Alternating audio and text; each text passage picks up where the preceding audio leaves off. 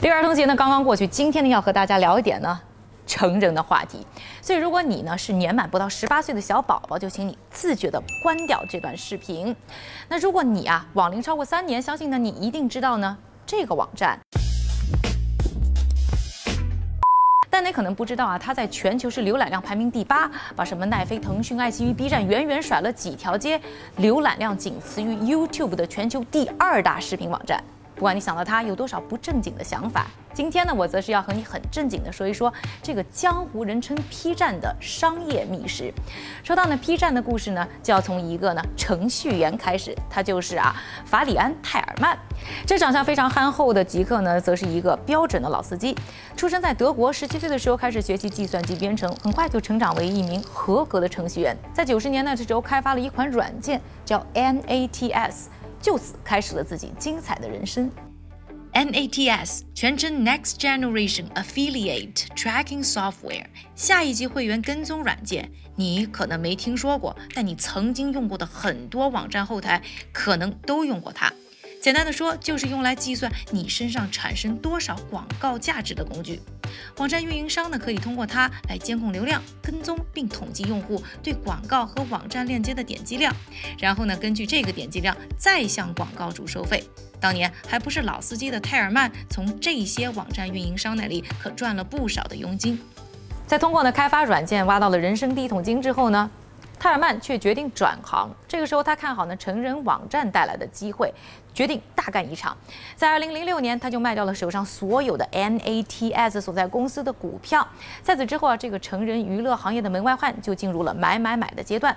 通过一系列的收购操作，建立起了自己的成人网站 portfolio。这个买买买当中呢，也就诞生了一只独角兽，对，那就是 P 站。泰尔曼最重要的收购发生在二零一零年三月，当时他看中了两家加拿大公司，Mansef 和 Interhub。Mansef 旗下有一家专门制作爱情动作片的内容公司，Interhub 旗下则拥有当时已经靠广告开始盈利的 P 站。这两家公司的控股方呢是一套班子，当时正好想脱手手上的公司去做别的生意。泰尔曼看准了这个机会，打算把两家公司一举拿下。结果这个时候，泰尔曼发现自己钱不够，于是套路了对方，表示自己将在一个月内完成收购，条件是先支付首付，剩下的资金呢会分十六个月付清。居然这就说服了对方。在这两家公司的基础上，泰尔曼创立了自己的公司 Manway。二零一一年四月，泰尔曼从 Cobell Capital 筹到三点六二亿美元的融资，又收购了 Playboy TV、Digital Playground、Twisties、Newport。和 RedTube 等一批成人网站，通过这么简单粗暴的一顿买，老司机的成人娱乐帝国初步成型了。在收购了一系列的网站之后呢，泰尔曼做出了一个让人匪夷所思的决定，那就是让所有这些网站都变成。免费的，倒不是泰尔曼呢有多么的佛系，或者他不想挣钱，只是他看透了整个互联网时代的玩法，要用呢源源不断的流量来换取源源不断的广告费。要知道呢，视频网站业务主流的变现方式就两个，要么是靠广告，要么是靠付费。在那个年代啊，免费的油管呢可以说是横扫整个视频行业，而且呢有用户免费提供内容。相比之下呢，付费的奈飞、纸牌屋还没有诞生，还只是一个视频行业的小混混，而且啊，他们。的视频在线业务呢，也只不过是 DVD 租赁的一个附属。奈飞呢，还得呢拿着钱求着电影公司买内容。所以在这个状况之下，泰尔曼呢自然就选择了油管路线。而当时泰尔曼就已经有了巨大的流量基础，旗下三家流量最大的网站 P 站、UPorn 和 RedTube 一年就有上亿用户。这当中，公司重点发展免费起家的 P 站，全面引入油管理念。推出了官方 UP 主模式，用户可以免费观看网站上的视频，也可以上传自己制作的爱情动作片。达到一定的流量和订阅量，UP 主就能够获得百分之八十的广告分成，以此来保证内容的量和质。当然，光靠素人的 UGC 内容还不能完全满足广大老司机的需求，所以呢，P 站呢还会收购第三方制作的专业 PGC 内容。说完了内容端的问题，咱们再来说说 P 站的营销策略。像什么设立官方虚拟形象，在推特上和网友互动啦，这些基本的操作咱们就不说了。我们就来说说他几次大的推广策划，不但吸引眼球，竟然还带着满满的正能量。比如说众筹拍外太空爱情动作片啦，关心大熊猫的生殖繁衍啦，发布主题公益活动，设立奖学金，无偿资助大学生等等。P 站每次出手都能引爆社交媒体，令用户热情高涨，还让很多原本不知道 B 站是啥的吃瓜群众都记住了他的名字。在轻松成为呢成人视频业的流量老大之后啊，泰尔曼本可以名利双收，但就在这个时候，他出事儿了。那德国政府在二零一二年呢，以漏税为由起诉了泰尔曼，并把他呢从比利时引渡回国。二零一三年十月，泰尔曼呢就把手上啊所有公司的股票是以一亿美元的价格卖给了公司的两个高层。虽然说呢，泰尔曼也算变成了亿万富翁，但要知道这个价格真的是便宜的不能再便宜了。我们就很想比较一下油管吧。油管成立一年多的时候，以呢十六点五亿美元的价格卖给了谷歌。那作为流量仅次于油管的 P 站，如日中天的时候，就算泰尔曼拿的不是所有的股份，才卖一亿美元，实在还是有一点亏啊。所以我总怀疑呢，整件事情背后呢，可能还有别的故事。而泰尔曼呢，在此之后就金盆洗手，转行成了科技业的。天使投资人，而公司呢，则是改名为 MindGeek，而这家呢，总部在加拿大蒙特利尔的公司，继续在成人娱乐业是继续高歌猛进。或许是老司机在创业初期的大手笔并购，让公司尝到了快速发展的甜头。所以在泰尔曼离开之后，MindGeek 的发展理念依然是简单粗暴的买买买。成立十年，美国大部分顶尖成人网站都被纳入在 MindGeek 旗下，无论是年上还是年下。耽美或者百合视频以及游戏，只要用户喜欢，全部买买买。这个非常类似婚恋网站的玩法，比如巨头 IAC 旗下的婚恋网站业务，就有针对黑人朋友的 BlackPeopleMeet.com，针对年轻人的 Tinder 等等十多个品牌。说白了，总有一款适合你。MindGeek 也是希望通过打通不同人群的需求，来扩大自己的版图。而 MindGeek 或者说是 P 站的老东家，其实并不满足，只是掌握了产品的分销渠道。他们呢，想要掌握的是整个产业链。所以 MindGeek 的收购目标不光是成人网站，还有呢，就是成人视频内容的制作商。只要有新的网站或者制作公司冒头，过不了多久都会被 MindGeek 收编。就这样，MindGeek 左手掌握了 P 站这个全球最大的免费成人内容聚合网站，右手抓住了 Brothers。BDSM、Sean Cody 等不同方向的专业制作厂商，跟着左手右手一个慢动作，全面掌握了制作和分发渠道，靠一己之力垄断整个成人产业。一般的公司在进行呢收购操作的时候，会通过企业外的融资来筹集资金。比如说呢，我们之前在分析太阳马戏团破产这件事的时候提到的杠杆贷款。但是呢，这个 MindGeek 除了我们之前提到的泰尔曼在二零一一年呢进行了一次融资行为之后，就再也没有传出过融资贷款的消息。所以可以想象，这家公司应该是很有钱，因为它一直在进行呢大量的收购。但是它到底多有钱呢？其实呢还是一个谜，因为呢 MindGeek 还不是一个上市公司，所以没有进行。任何的披露，所以对它的盈利状况呢，我们只能靠猜了。MindGeek 差不多有百分之八十七的流量来自 P 站，我们就从 P 站下手。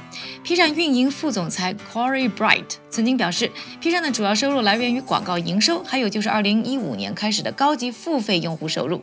我们首先来看这个广告收入。二零一九年全年，P 站的访问量高达四百二十亿，平均每天就有一点一五亿次老司机开车。我们呢就和 YouTube 做一个横向比较，用 CPV 这个指标，就是单次广告视频的播放收费。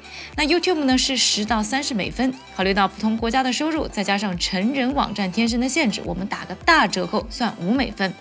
单次访问呢，我们算它有一次的广告播放，那么加起来呢，一年就是二十一亿美元。Again，这只是一个最基本的估算，实际的广告模型呢要比这个更加复杂。我们再来说一说呢付费用户的情况。有数据显示，在二零一六年的时候，他们的付费用户呢超过一百万，而总访问量呢在二零一九年到二零一六年相比啊，增长了百分之八十二。通过这个增长呢来算，虽然不准确，但是是一个很好的参考。那么现在的付费用户差不多是接近两百万，就算用户都选择最便宜的年包，每年的收费是九十五点八八美元。那 MindGeek 一年来自 Pornhub 的会员付费差不多就有两亿美元，这个还没有算进 P 站潮牌周边带来的盈利，甚至呢还没有考虑 P 站以外其他网站的进账。而就是这家呢有钱任性的公司，在今年新冠疫情期间呢，是决定要支持呢各国人民抗疫啊，让大家好好待在家里，免费向全球的网民赠送一个月的 P 站高级会员。要知道呢，新冠期间大家在家的机会多了，上网的机会也就跟着激增。像奈飞啊等一些付费的视频网站呢都没有免费，而这个时候 P 站呢没有去收割呢它的新一波的会费，而是呢做出免费的决定，难道是社会责任感爆棚吗？Well，我想啊，P 站看中的是一个用小小的获客成本得到大量流量的一个好机会。啥又是获客成本呢？获客成本就是 customer acquisition cost，指的就是得到一个新用户所要花费的成本。用所有的营销投入除以呢新增的用户数，得到的就是这个成本数。以呢奈飞为例啊，我看到有数据显示呢，他们的获客成本呢大概在九十五到五百多美元之间。那这个呢主要是花在呢广告费用上的。对于呢不怎么给自己做广告的 P 站来说啊，这次的操作呢确实是没有什么现金支出。已经付费的年包用户呢，未来的续费会延期一个月。短信息来自包月用户的收益呢会中断一个月，但新冠话题驱动带来的传播效应却是千载难逢的。P 站开放了意大利免费会员，当天啊流量就大增了百分之五十七。西班牙和法国开放优惠之后呢，流量分别增加了百分之六十一点三和百分之三十八点二。流量有了，盈利还会远吗？虽然留存率这方面的数据我们还不清楚，至少呢 P 站也是拿到了很多的免费的报道，这可比广告还值啊。同样是做成人内容，在新冠期间呢，老牌的花花公子却停刊了，结束了一段长达五十三年的杂志业的传奇。而花花公子呢，现在只是沦落成一个呢品牌的授权公司，虽然收入也不错，但在成人内容行业完全没有了话语权。那花花公子的落魄呢，主要是因为没有抓住互联网崛起带来的机会，而抓住呢这个机会的后起之秀 P 站和它背后的 MindGeek，则在努力的迎接一次次的技术革新。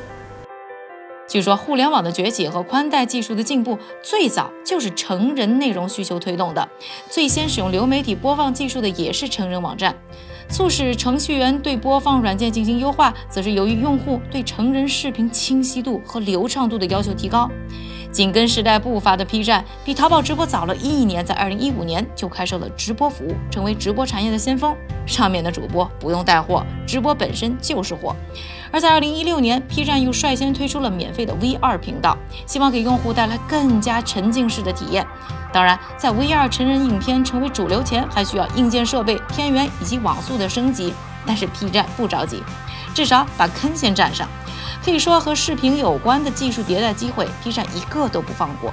或许啊，关注 P 站的动作可以帮你更好的了解视频行业的风向标。回顾 P 站或者说 MindGeek 的发家史啊，成功的原因呢，我觉得主要有三个。首先呢，就是在对的时间做了对的事情。比如说呢，在成人视频网站混战的时候，他们迅速的跑马圈地，通过收购和免费呢打下疆土。要知道呢，互联网时代能够快速的占据呢头部位置，可能会决定呢长期的胜负。比如说现在你就已经很难超越 YouTube 或者谷歌了。另外呢，在营销方面呢，他们能蹭的热点一定要蹭，借势呢帮自己宣传。第二个，他们成功的。地方呢，我觉得呢，就在于呢，他们成功的掌握了整个产业链，从那分销的平台到视频内容的生产，把自己的护城河是怼得高高的。第三个成功的要素呢，就在于呢，是抓住了一个刚需，针对呢用户的一个痛点做到极致。都说呢，三百六十行，行行出状元，巨头也会在任何行业产生。